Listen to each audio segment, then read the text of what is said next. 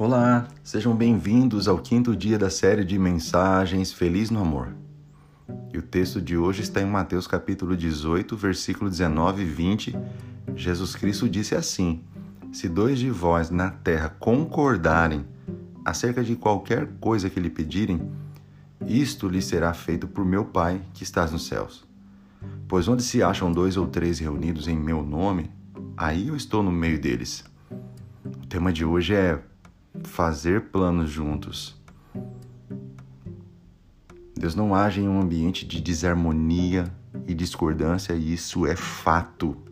E quanto mais duas pessoas que se amam têm planos juntos para o futuro em comum, mais fortalecida fica a relação. Brigas constantes, desrespeito mútuo, distância entre o casal são vistos em muitos lares de casais que não planejam juntos. E quando um quer viajar e o outro quer economizar? Quando um quer ter filhos e o outro não? Quando um quer comprar uma TV nova e o outro quer pintar a casa? Quando um quer emagrecer e o outro está com preguiça? Um quer ir à igreja, mas o outro quer ficar isolado. A ausência de acordo é uma porta aberta para o diabo. Por isso, ter objetivos em comum ajuda muito o casal a construir um relacionamento duradouro.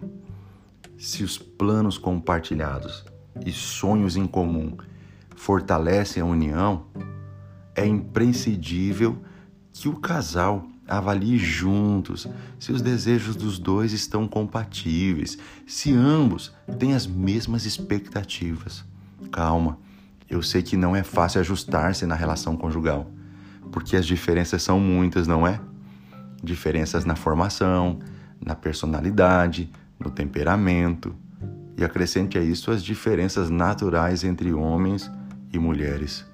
Contudo, há diferenças no relacionamento que até são toleráveis, desde que sejam debaixo de concordância e não concorrência. Quando estamos em acordo no casamento, cobrimos e protegemos a pessoa amada.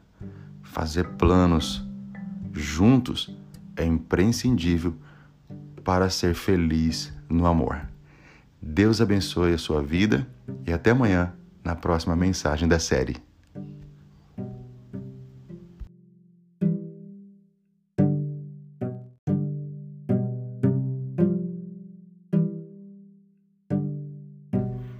Olá, sejam bem-vindos ao sexto dia da série de mensagens Feliz no Amor.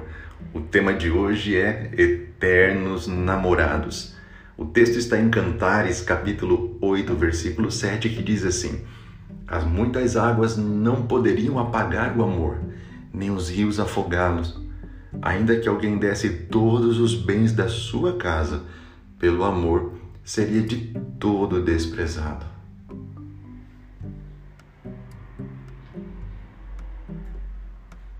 Quantos casais não sabem mais o que é namorar ou sair de casa de mãos dadas? O romantismo não é privilégio dos casais mais jovens, pois o coração apaixonado jamais envelhece. O romantismo é um dos pilares principais de sustentação de um casamento. Com o romantismo, o casamento se renova todos os dias. Com o romantismo, o processo de conquista é constante de fazer a pessoa amada entender que é a pessoa mais importante do mundo.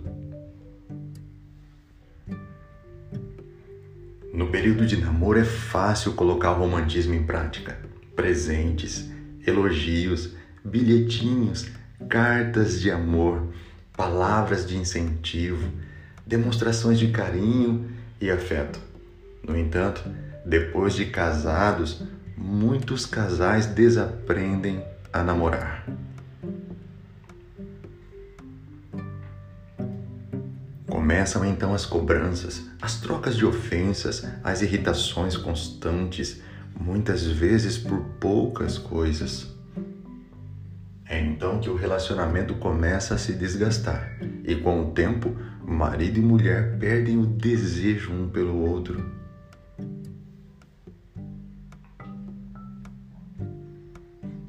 Há quanto tempo você não diz eu te amo para a pessoa amada? Talvez nos últimos anos você tenha se dedicado mais a outras coisas como trabalho, amizades, futebol, sair sempre sozinho horas em frente à TV. Mas para o romantismo não morrer, é preciso manter as carícias e demonstrar como o outro é importante diariamente. Seja falando por meio de bilhetinhos debaixo do travesseiro ou mensagens de amor mais criativas, sair da rotina com um jantar no meio da semana, colocar músicas românticas para dançar de rosto colado, ou viajar quando é possível. Quem sabe um buquê de flores inesperadamente, ou um convite para almoçar, ou ver uma mensagem de eu te amo no meio de uma reunião. São atitudes simples, mas muito significativas que tornam o relacionamento mais leve e romântico e mantém o romantismo vivo dentro do casamento. Deus abençoe e até a próxima mensagem.